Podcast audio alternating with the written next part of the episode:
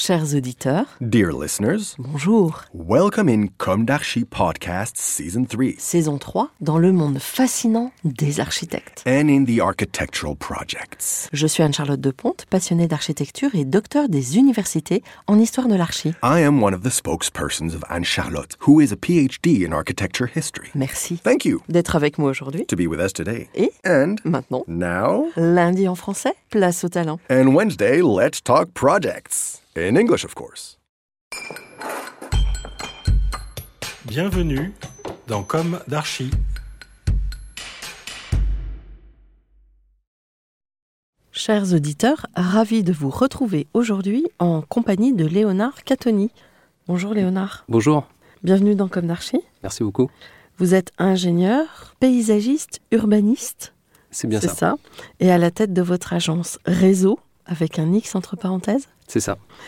qui marque euh, ce, ce pluriel euh, et Ça marque. pas euh, obligatoire, c'est ça? C'est ça. Ouais. C'est ça. Mm. Ça marque l'ensemble des réseaux de, de vie, de nature, de déplacement, de mobilité, l'ensemble des réseaux d'information en fait avec lesquels on travaille au quotidien. Votre agence, fondée après un parcours de huit années dans des agences de paysage, d'architecture et d'urbanisme, telles qu'Obras, TVK, célèbre agence TVK, ou encore l'agence Terre. Alors l'agence Réseau, je vous cite, aborde les sujets du paysage et de l'urbanisme de manière conjointe.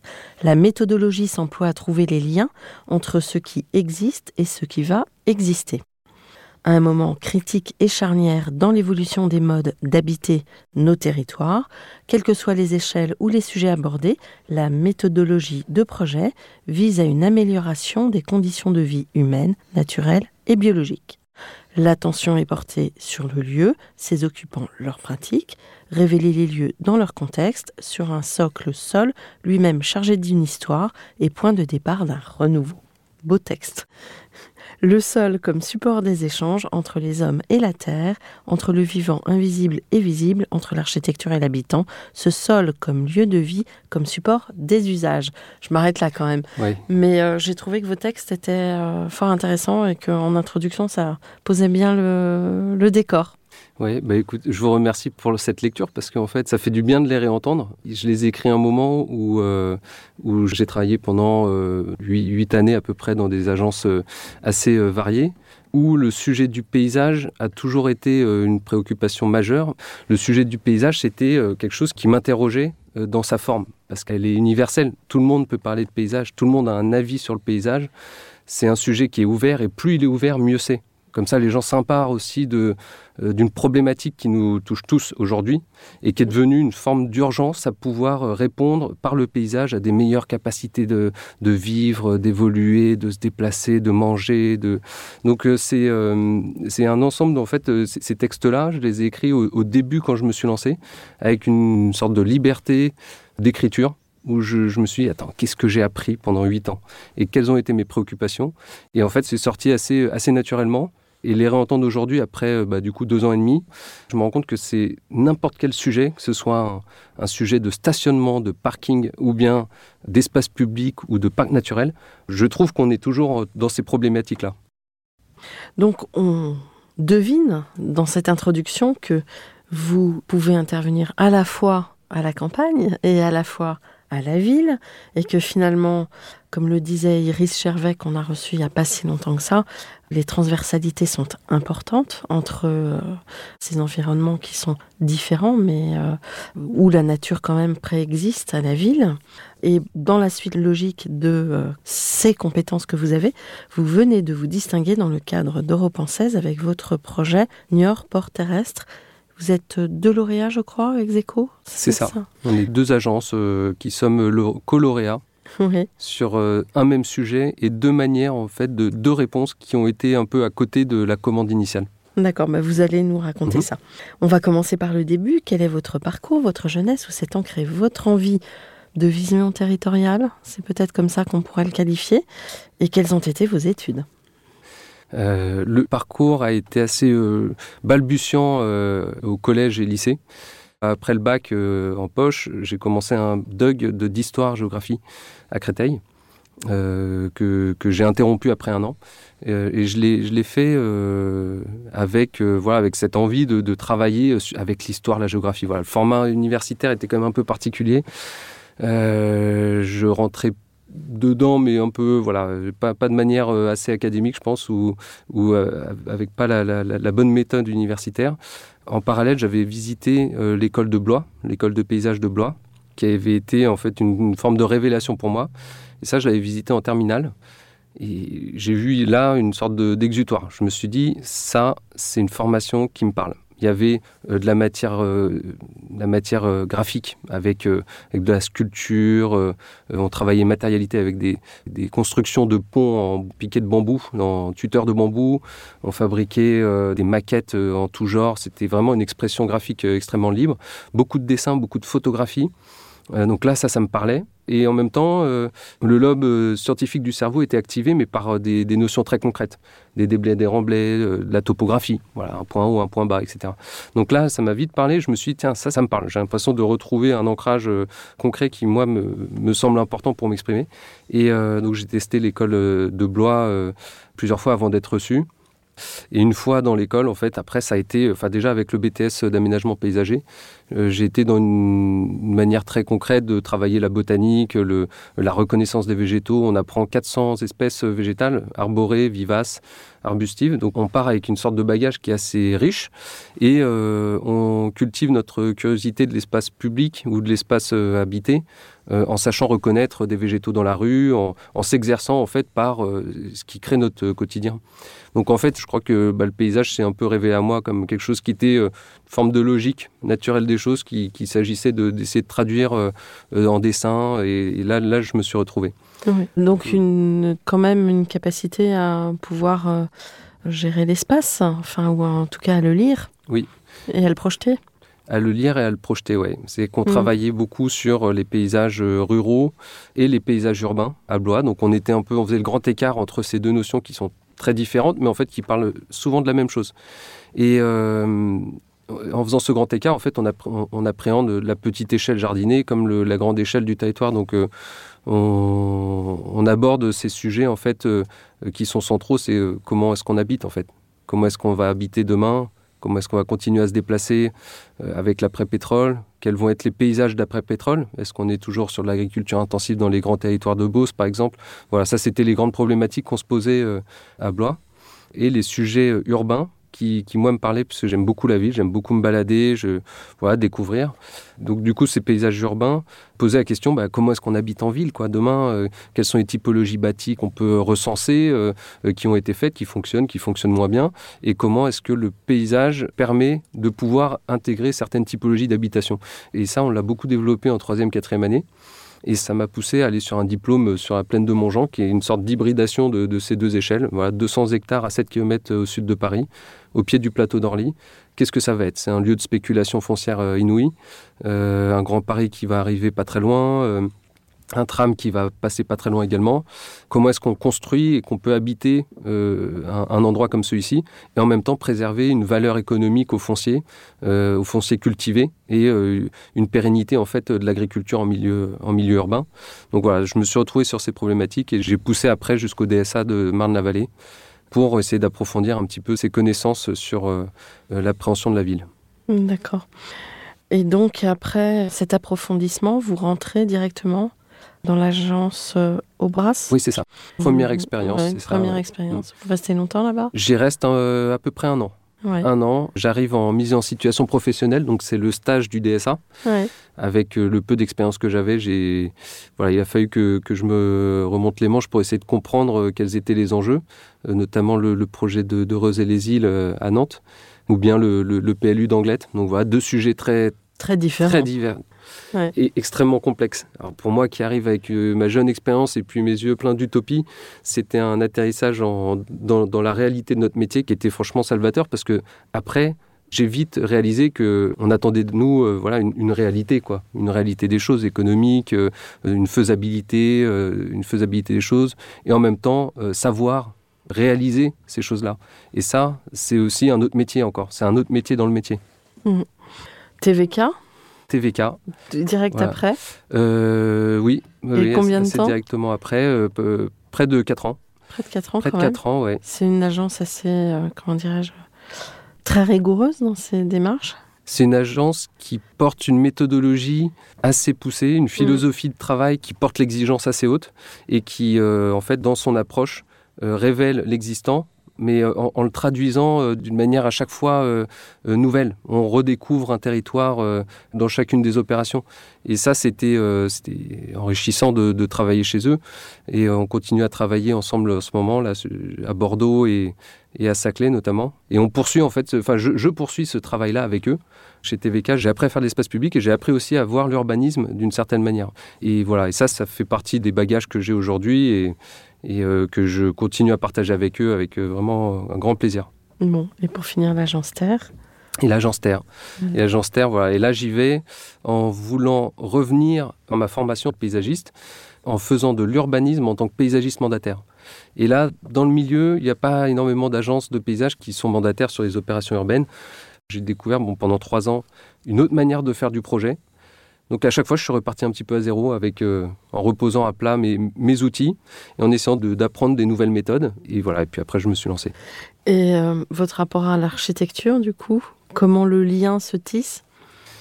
Euh, alors moi, je prétends pas avoir un discours sur l'architecture. Par contre, voilà, comme tout le monde, j'ai des avis qui peuvent être subjectifs et que j'essaye de traduire en fonction de ce que moi je peux connaître, euh, ce qui va être euh, l'espace public, le paysage, etc. euh, ou la forme urbaine. Et du coup, le, le rapport à, à l'architecture, moi, il se pose beaucoup sur la, la qualité déjà construite, l'approche que l'architecte peut avoir, voilà, d'une manière assez radicale. Un architecte, voilà, qui, qui, qui essaye de mettre beaucoup de verre dans son bâtiment, souvent, moi, ça me, ça, ça me. C'est gratuit. Oui, ça, ça me- Enfin, quand c'est fait comme ça, euh, ouais, sans valeur ajoutée. Ouais, sans valeur ajoutée ou voilà, il y a, il y a une, je trouve il y a une grande tendance un peu de, de- de greenwashing, quoi, de d'essayer de tout peindre en vert pour faire l'illusion que le, le vert contribue au développement durable, alors que on le sait, c'est un peu une ineptie, hein, c'est un peu l'inverse au final. Alors que des techniques euh, très simples comme euh, la pierre de taille. euh, alors il faut pouvoir le faire aussi. hein. Là, je rentre Oui, pas dans le métier d'architecte. hein. C'est avoir très le- compliqué. hein. Oui, et puis ça coûte surtout très cher. Ça coûte Ouais. très cher. Ouais. Mais voilà, on, on se rend compte que finalement, bah, c'est une matière qui est, euh, qui est disponible. C'est Mm. une matière qu'on a. C'est des métiers qu'on a un peu oubliés, qui du coup relancent aussi des filières de formation et qui, euh, voilà, qui créent des inerties thermiques extrêmement intéressantes, qui créent euh, aussi des, des dessins de bâtiments qui peuvent être très beaux, euh, réinterprétés de manière contemporaine. Ça peut être très beau, comme euh, bah, justement l'agence TVK le fait à- sur le Triangléol, ou bien Thibaut Barrault et Pressaco l'ont fait rue Oberkampf sur un bâtiment en pierre de taille. C'est très beau, c'est subtil, c'est une belle approche. quoi. Il n'y a pas besoin de verre pour rendre ça plus beau. Quoi. Moi, je, oui, mais je pourtant, ce serait pour vous l'occasion de vous immiscer. Oui, effectivement. effectivement ouais. Alors, j'essaye de le faire. Alors, je l'ai beaucoup fait au début en accompagnement d'architecture, euh, euh, d'architectes sur des opérations. J'essaye de le faire sur l'implantation au sol des bâtiments. C'est des choses, euh, voilà, moi je maîtrise pas tous les paramètres euh, des architectes, mais en tout cas je, je propose des implantations euh, qui peuvent favoriser des situations paysagères intéressantes. Alors, l'une de mes questions récurrentes dans Comme d'Archi est est-ce qu'aujourd'hui, vous avez le sentiment d'avoir accompli ce que vous imaginiez à la sortie de l'école? Vous avez votre agence, donc euh, vous menez vos projets. Est-ce que c'est comme ça qu'à la sortie de l'école, vous vous, projetiez? Pas vraiment. Je suis parti euh, de l'école en voulant d'abord travailler dans, dans de belles agences. Alors ça, c'est ce que j'ai réussi à faire. J'avais pas cette envie d'autonomie. J'étais plutôt dans l'idée de il faut que j'apprenne, il faut que j'apprenne, il faut que j'apprenne.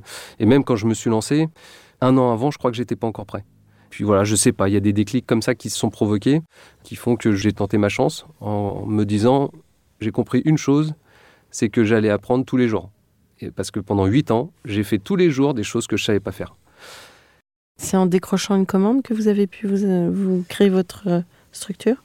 Non, non, même pas. Non, c'est vraiment un moment où je terminais euh, un travail, euh, une phase euh, avec Vichy Communauté pour l'agence Terre. On terminait un- une phase d'AVP sur une voie verte et une base de loisirs en milieu naturel. Sur, voilà, sur 6 km de long en bord d'Allier. Donc c'était un sujet voilà qui moi me, me portait et euh, j'avais envie en fait euh, à ce moment-là d'essayer de faire atterrir des idées, des manières de concevoir. Ce que j'ai fait en, écrivant mes premières lignes, en sortant de, de, de, l'agence assez rapidement. Et puis euh, peu à peu sont venues les, les, les commandes. Mais comme je disais, bon voilà, l'agence Terme a proposé de, de poursuivre deux opérations que je suivais chez eux deux opérations très distinctes. Il y a Lille, euh, Porte de Valenciennes, c'est une opération de reconquête urbaine en, en, entrée de ville de Lille. Et euh, Vichy Communauté, le travail qu'on réalise sur euh, cette base de loisirs. Voilà, on est en train d'ailleurs de livrer cette semaine un pro DCE qui doit partir en chantier dans, dans deux mois et demi à peu près. Donc voilà, donc c'est en fait c'est ces commandes-là qui m'ont permis moi de, de, partir, mais je ne les avais pas en partant. Donc je, mmh. voilà, je voulais juste tenter l'aventure. Ouais, donc finalement ça s'est déclenché naturellement. Ça s'est déclenché naturellement. Et donc justement, alors, est-ce que vous pouvez nous raconter euh, l'histoire de vos projets? Vous l'avez déjà en partie abordé. Oui. Euh, par quelle languette tirer le, la chose, c'est pas évident parce qu'ils sont très variés. Et comme je disais, c'est vrai qu'en en sortant, je me suis dit, mais même un parking, j'ai envie de le réfléchir avec une approche euh, qui me soit propre, euh, où je vais essayer de, valoriser les choses, de travailler sur les matérialités de sol, euh, sur les porosités, sur les, les, langages paysagers qu'on peut, qu'on peut faire. Et au final, je me suis assez vite, je ne sais pas pourquoi, hein, orienté sur, sur le travail autour du paysage et de l'infrastructure et du paysage urbain en me disant, voilà, Porte de Valenciennes, c'est un exemple assez frappant d'un urbanisme qui n'est pas euh, un héritage qui ne peut pas être transformé. Voilà, c'est la question de l'héritage et de sa métamorphose m'a toujours un peu, un peu trotté. Donc voilà, Porte de Valenciennes, typiquement, c'est euh, une reconquête d'un ancien quartier euh, en entrée de ville, euh, composé de bars et de ronds-points.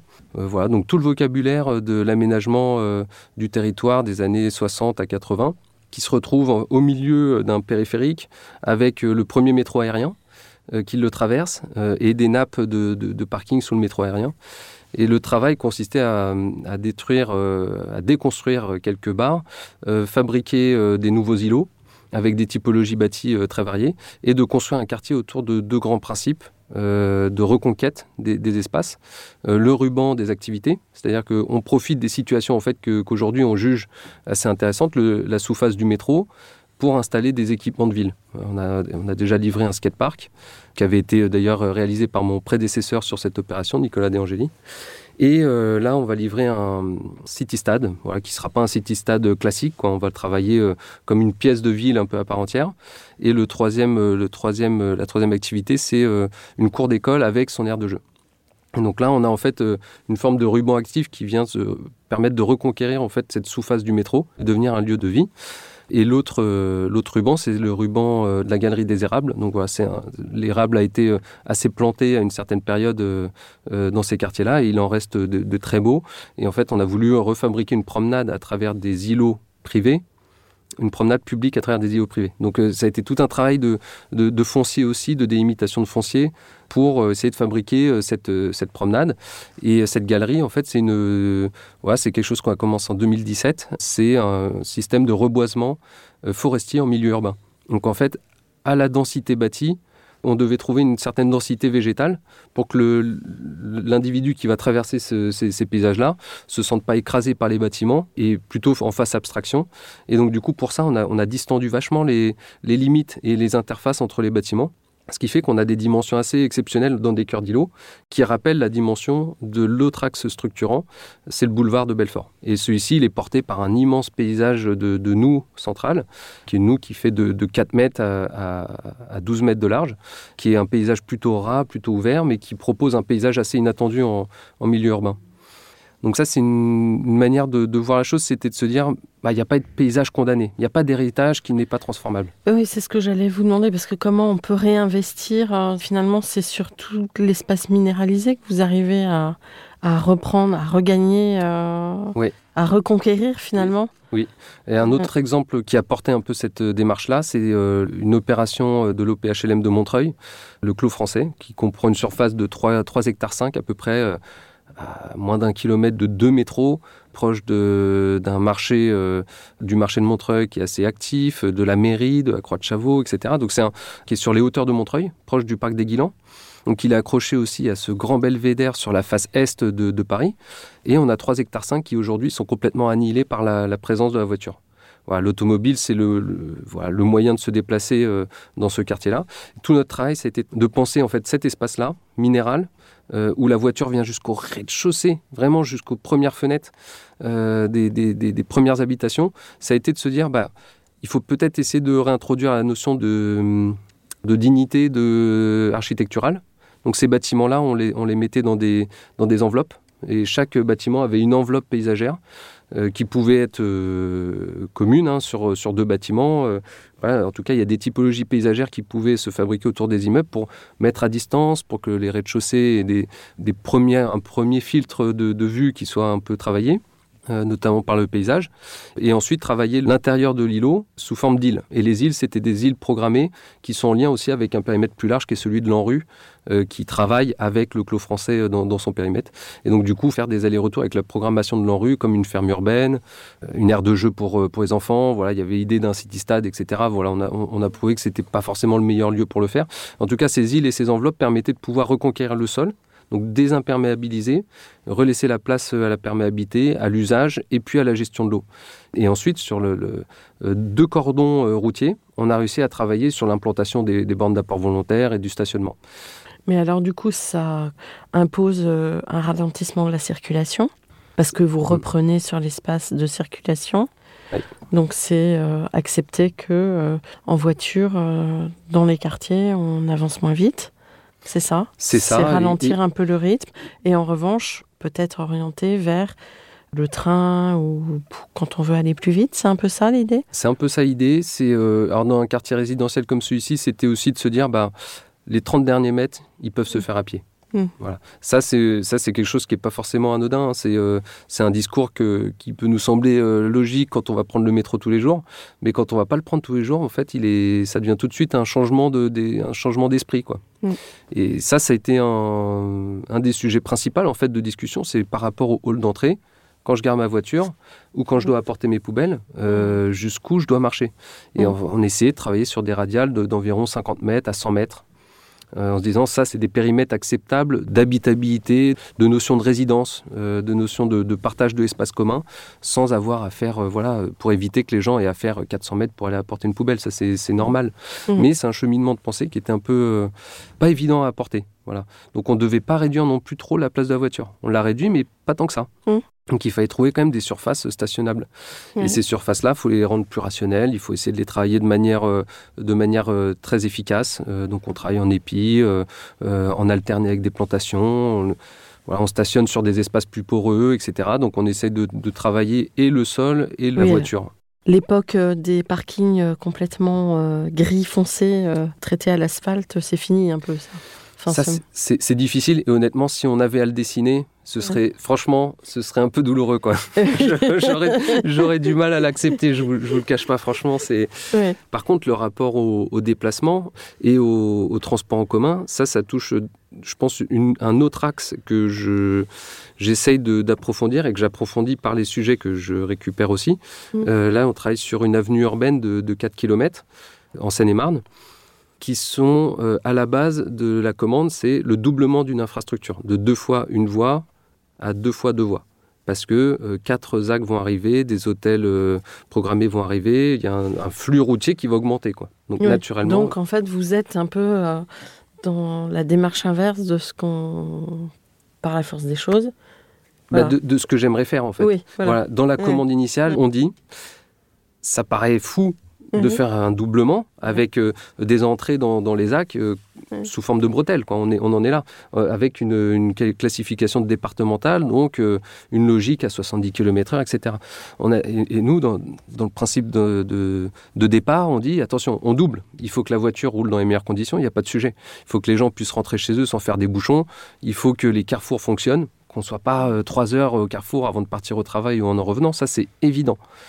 Par contre, il faut peut-être que les seuils d'entrée dans ces actes-là soient un peu plus urbains. Donc il faut mmh. que peut-être on travaille des places, qui, euh, des carrefours avec des places, des, des micro-places ou de la programmation de, de rez-de-chaussée qui puissent permettre d'avoir euh, un peu d'activité.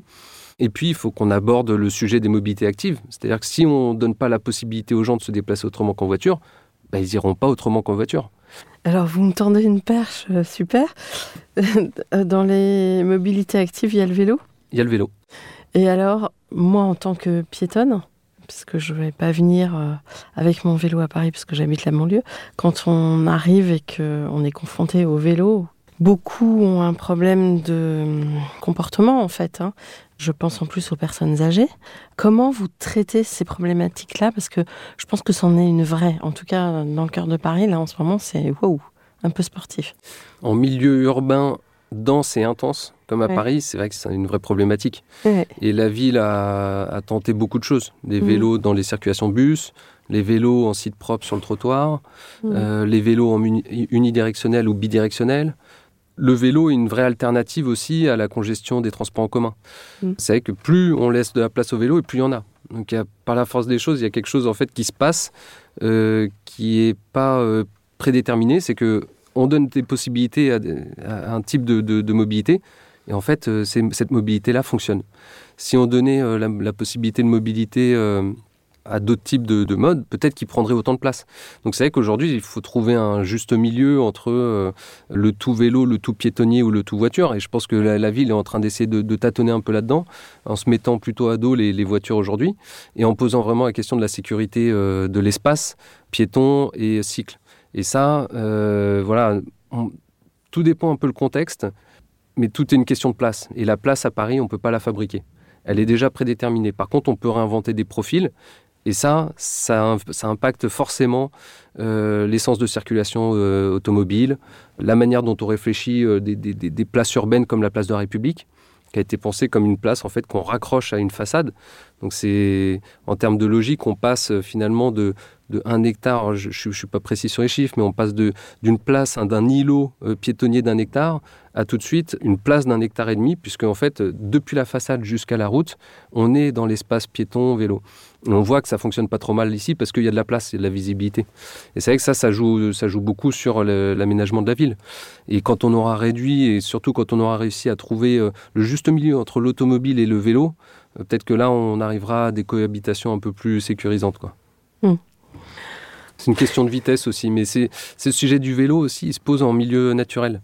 C'est vrai que quand je parlais d'infrastructure, euh, quand on parle d'infrastructure, on le parle aussi euh, au niveau naturel, quoi, le long de l'Allier. Notre première approche, notre premier projet, ça a été de livrer une voie verte. Donc c'est un, une voie verte, nous, sur 6 km et en tout sur 27 km. Donc nous, on faisait 6 km euh, au nord de cette voie verte. Et euh, cette voie verte-là, on a commencé euh, le travail avec mon prédécesseur qui est un ami, Aurélien Hume. On a commencé le travail déjà d'appréhension euh, du fond de vallée. Qu'est-ce que c'est la vallée? Voilà. Faire comprendre qu'une voie verte, elle n'est pas nécessairement toujours collée à l'allier. elle mmh. peut être à, 300 mètres de l'allier.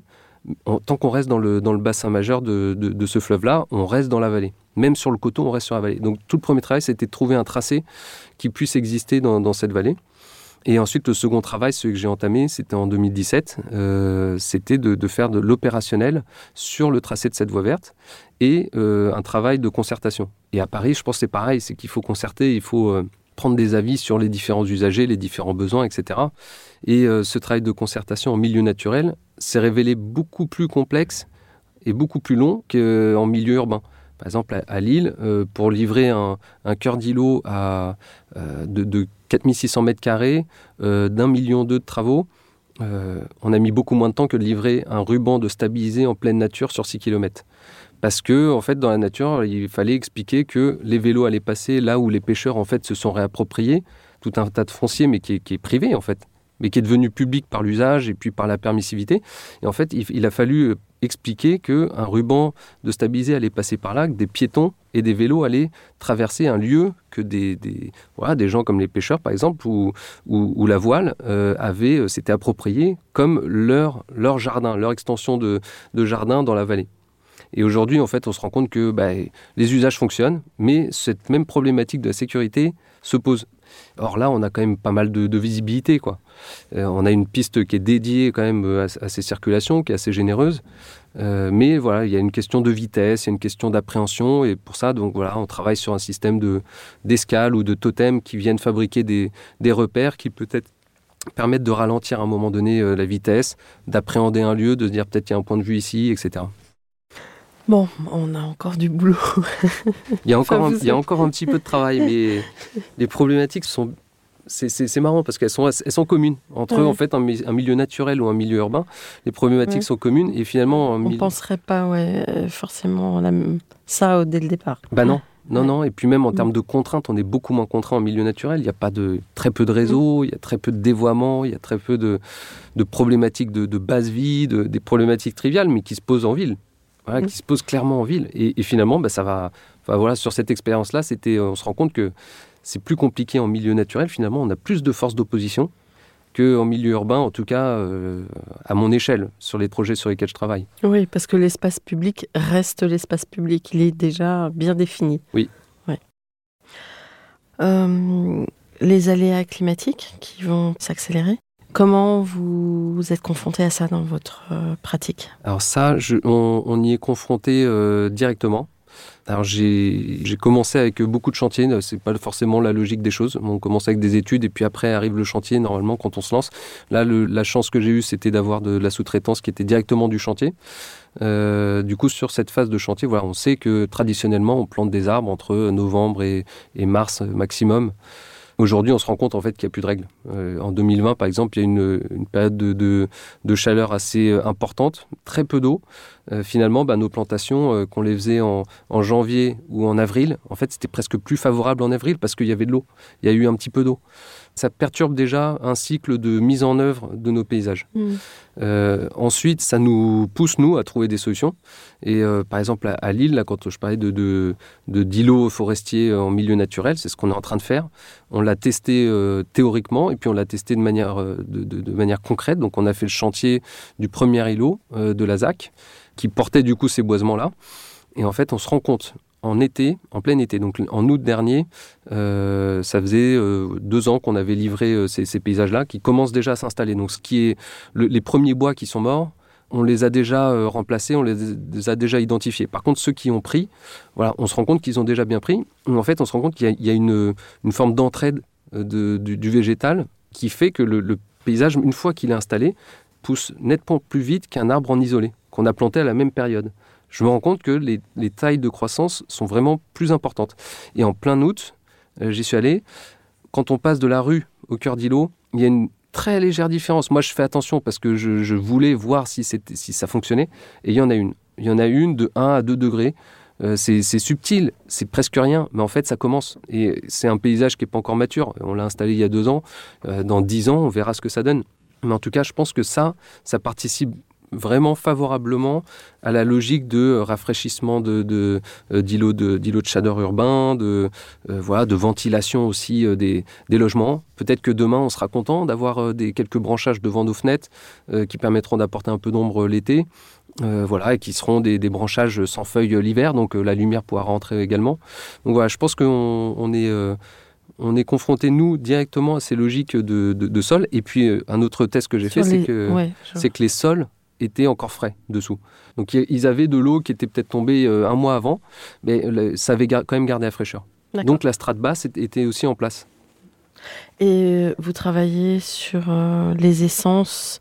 Est-ce que vous choisissez de nouvelles essences qui sont mieux adaptées au changement climatique?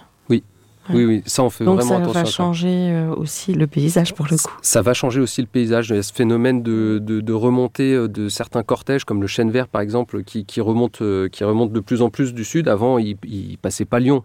Aujourd'hui, euh, aujourd'hui, on en plante en région parisienne. On a quelques rues à Paris où il y en a, des très beaux.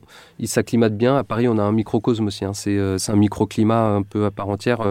Euh, l'hiver est jamais extrêmement froid à, tel point qu'un chêne vert puisse, puisse mourir. Mais donc, on a ce, phénomène déjà de cortège qui remonte. Et puis, on a une adaptation, voilà, à, autre chose que le- les températures. C'est, voilà, l'imprévisibilité des, des, de la ressource en eau.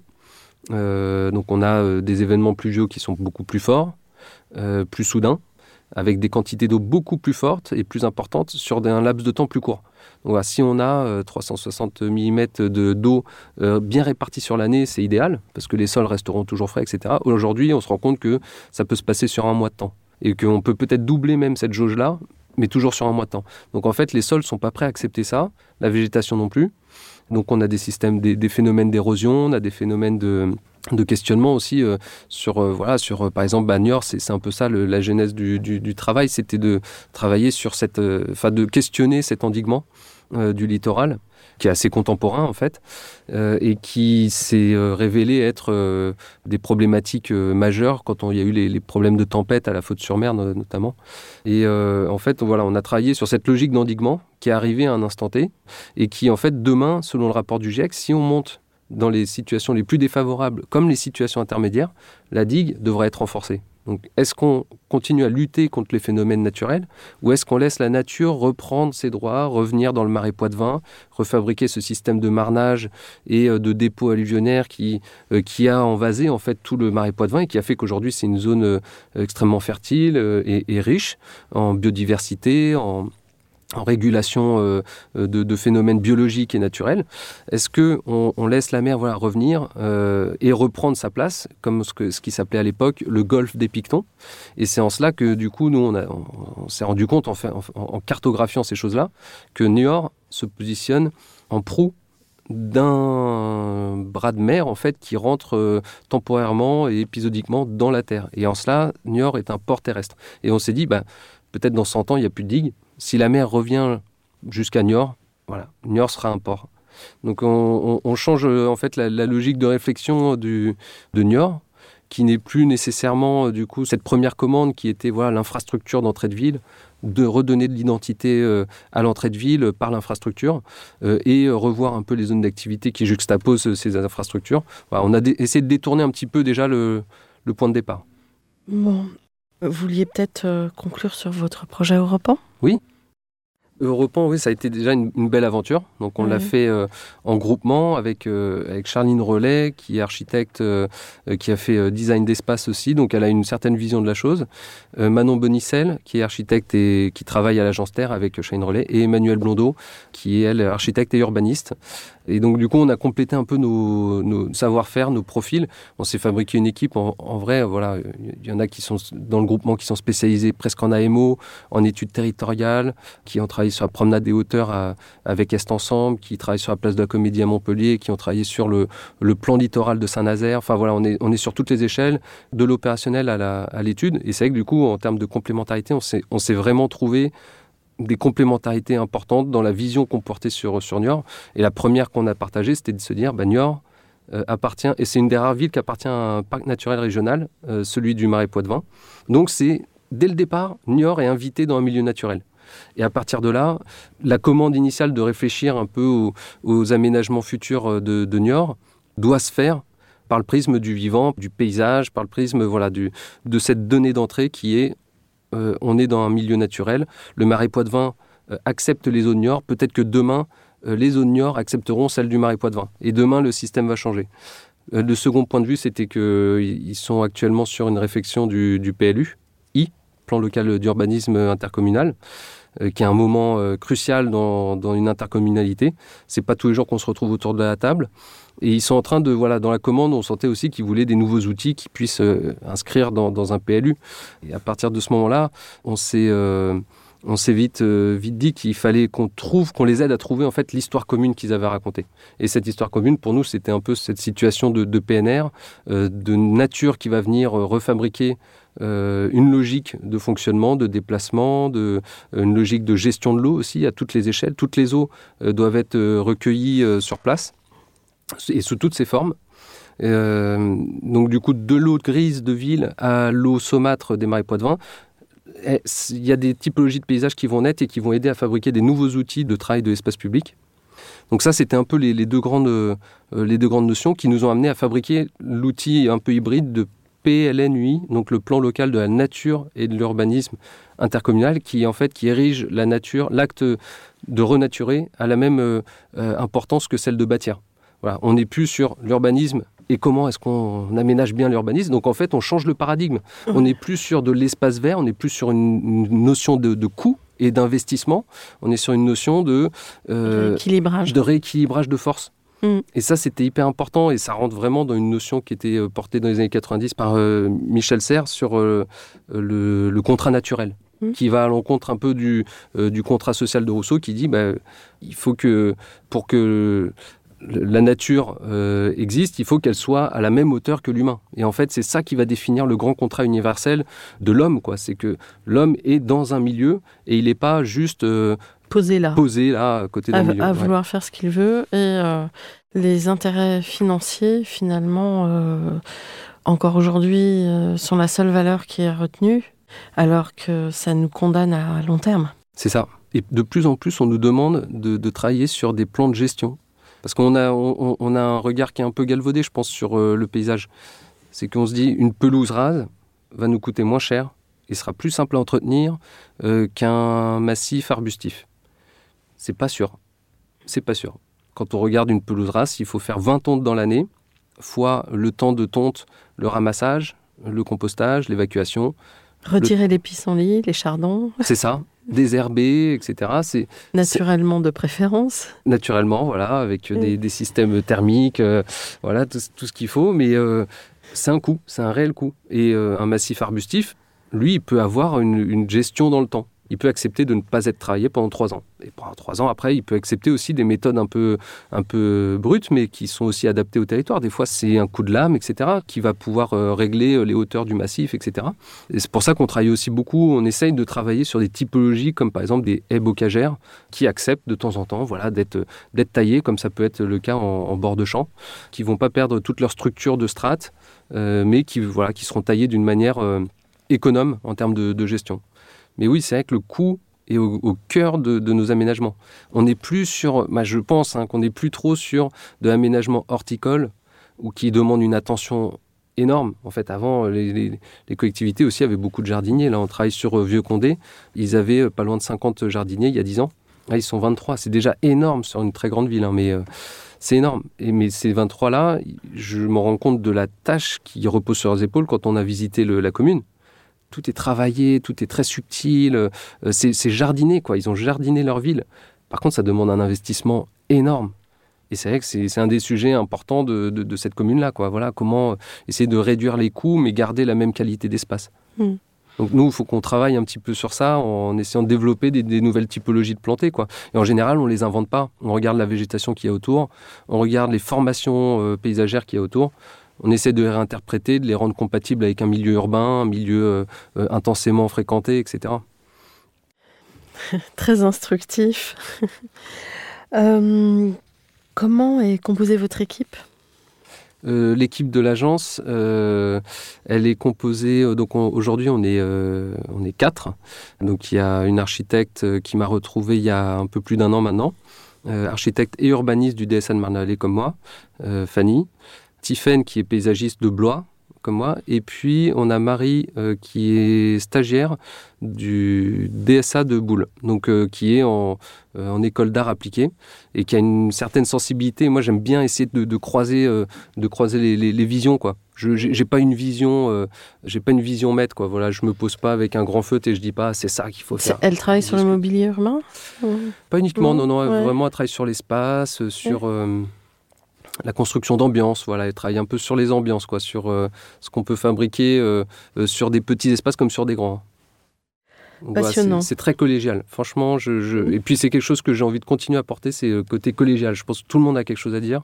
Il mm. faut qu'on arrive à, le, à, les, imbriquer ensemble. Et puis moi, voilà, j'essaie de, de, leur apprendre aussi ce que je connais pour, pour gagner du temps. la responsabilité. mais j'apprends aussi. Ah bah oui, ah oui, ça tous les jours. Faut quand même, ça, au bout d'un moment, vous prenez la décision. Ah oui, c'est oui, c'est moi qui donne les, les, grandes lignes, quoi. Mais euh, mm. et oui, et ça, c'est vrai que c'est tous les jours, et c'est euh, c'est une vraie aventure. Hein. Mm-hmm. Comment vous imaginez l'avenir? Euh, L'avenir, déjà, j'aimerais bien réussir à me reposer un petit peu. non, c'est sans plaisanter, c'est vrai que moi je. C'est reparti sur les chapeaux de roue après le confinement, je crois, pour beaucoup. Et c'est une espèce de fuite en avant. Ouais. Ouais. Là, on est, hmm. on, est, euh, on est tous d'accord. Hein. Ouais. On, se regarde tous quand on s'appelle ou on se croise. Euh, en ce moment, comment ça va? C'est costaud. Hein. Ouais, on, est, on, est, tous, à peu près tous sur la même ligne. Hein.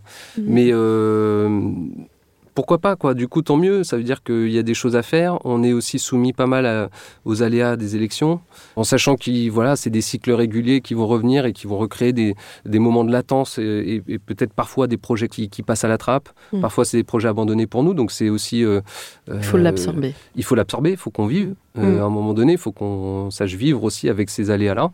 Mm. Donc, il faut peut-être essayer aussi de se fabriquer ces, munitions euh, en ce moment pour essayer aussi de traverser euh, des, moments qui vont être peut-être plus délicats à l'avenir. Mm.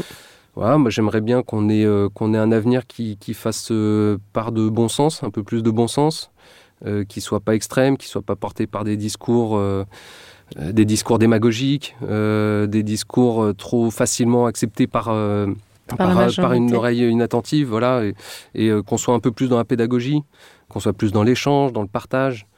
Euh, je suis assez optimiste. En vrai, je, me dis, euh, on, entre dans une ère qui va prendre le pas complètement à l'inverse en fait de, cette de cette ère tout automobile. On va rentrer dans une sorte de nouveau d'inversion de paradigme. Voilà, le tout voiture va devenir le tout piéton. Peut-être qu'on va tomber dans des extrêmes. Mm. Euh, et peut-être que ces extrêmes-là vont nous apprendre euh, encore d'autres choses. En tout cas, peut-être qu'ils vont nous faire peut-être un peu moins mal. Et, euh, j'avoue que je suis porté aussi par l'idée de, de, me dire que notre profession, voilà, on a un peu une sorte de bon rôle, quoi. C'est qu'on plante des arbres. Donc, dit trivialement, c'est ça. On plante des arbres dès qu'on peut, où on le peut, comme on le peut. On essaye de défendre ça. Donc, ça, on se dit, c'est aussi une bonne manière de faire avancer les choses, quoi. Et, je trouve que plus ça va, plus j'essaye de, euh, de, me laisser continuer d'être porté par des utopies que j'ai pu lire, euh, comme euh, L'homme qui plantait des arbres de, Jean Giono. Je trouve qu'il y a une, Enfin, il y a un rapport au végétal là-dedans que je retrouve. Ah, c'est bête, hein, c'est toute proportion gardée, mais quand on va en pépinière, il y a une affection qui se dégage pour certains arbres. Des fois, sur une ligne de 300 érables, on ne sait pas pourquoi. Il y en a un qu'on a ciblé, une forme, une posture, un truc, une feuille qui dépassait. On se dit, c'est celui-ci. Et en fait, je trouve, y a, dans, le livre de Jean Giono, il y a une sorte d'humanisme fort à, replanter. Parce que, en fait, on se rend compte que finalement, on a dégarni un peu cette nature. On a le pouvoir aussi de pouvoir la regarnir. Et ça, je trouve ça, je trouve ça hyper puissant. Je pense qu'effectivement, si vous arrivez, vous, euh, les spécialistes de la question, à faire en sorte que tout à chacun puisse retrouver de la liberté tout en se reconnectant à la nature, c'est formidable. Mais ce serait, euh, ce serait formidable. Bah voilà, ça, c'est ça, ce serait un bel avenir. Voilà, moi, je, je, militerai pour ça. Mais euh, c'est vrai que je, demain, peut-être qu'on se dit, finalement, euh, les arbres et puis les grosses routes qu'on avait collées ensemble, c'était peut-être une sorte de mariage arrangé. finalement, il faut refaire une sorte d'union fertile entre tous les déplacements, entre le paysage, la voiture, le paysage, les transports en commun, le vélo et le piéton. Enfin voilà, il y a plus de, il y a plus de facteurs à essayer de, de réimbriquer, de réimbriquer ensemble. Mm. Ça, c'est vrai que ce serait un, avenir assez, euh, assez intéressant si on arrivait à le, à le pousser. Ouais. Plus joyeux. ah oui. Euh, quel conseil donneriez-vous aux étudiants en paysage et urbanisme d'aujourd'hui? Ça, c'est pas évident. Hein. Je. Oh, d'être curieux. Moi, je dirais honnêtement, c'est d'être curieux, de, de se renseigner de l'actualité, d'essayer de, de, euh, de se faire une opinion de ce à quoi on nous attend dans le milieu professionnel après, s'ils veulent continuer à pratiquer le paysage, l'urbanisme, l'architecture, euh, pour essayer de voilà, d'apporter des bonnes réponses. Un mot de la fin? Un mot de la fin, euh, un mot de la fin, bah écoutez, c'est un échange qui est intéressant parce qu'on l'a, on l'a souvent entre nous, entre confrères là, être invité à en parler, honnêtement, moi, je suis assez enthousiaste. Je, euh, j'aime bien. Je trouve que, en fait, les portes à ouvrir sont énormes. Et en fait, c'est, c'est pas propre aux paysagistes, c'est propre euh, au métier de l'aménagement en général et à tout le monde, en fait. Et c'est des choses, je trouve que, voilà, il y a quelque chose un peu d'universel dans le paysage, c'est que tout le monde peut avoir son, son regard là-dessus. Tout le monde peut avoir son point de vue. Et, je pense que c'est intéressant d'en discuter pour. Euh, pour mieux entrevoir voilà, tous ces sujets qu'on a pu évoquer de manière transversale sur différentes thématiques dans, dans notre entretien. Oui. Mm. Et puis, euh, c'est vrai que c'est pas évident d'appréhender les changements pour le devenir. Euh, ce sont de magnifiques enjeux. Ouais. Voilà. Ouais, ouais, je, suis d'accord. Mm. Je suis d'accord. C'est des choses, faut qu'on, faut qu'on approfondisse beaucoup de thématiques. Voilà, mm. Iris parlait beaucoup de l'eau. Oui. Moi, je parle beaucoup de l'infrastructure. Ouais. Un autre va parler beaucoup de, des seuils, des rapports au rez-de-chaussée. Enfin, C'est- c'est- Ouais. les portes sont ouvertes, a- on, a, Ouais. on a tous. euh, Mais en recevant, nous, de- on a un rythme assez soutenu. On publie euh, une interview euh, par euh, semaine. Et en fait, on s'aperçoit que chaque professionnel que l'on interroge a son propre ADN, euh, a son propre univers qu'il restitue dans le bien commun finalement.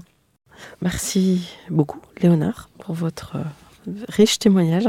Merci à vous. Merci à vous. Chers auditeurs, merci pour votre écoute. Rendez-vous la semaine prochaine pour notre nouveau numéro en français.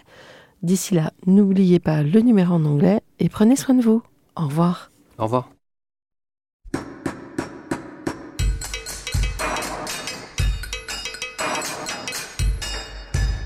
Chers auditeurs, merci pour votre écoute. Merci à Julien Rebourg, réalisateur, qui nous accompagne sur la partie son. N'oubliez pas de retrouver nos sujets en avant-première sur Instagram à l'adresse at. Si vous aimez ce podcast, favorisez sa diffusion en lui donnant 5 étoiles sur Apple Podcast, plus un petit commentaire, ou sur votre plateforme de podcast favorite. Et surtout, abonnez-vous pour écouter tous nos épisodes gratuitement. À bientôt et d'ici là, prenez soin de vous.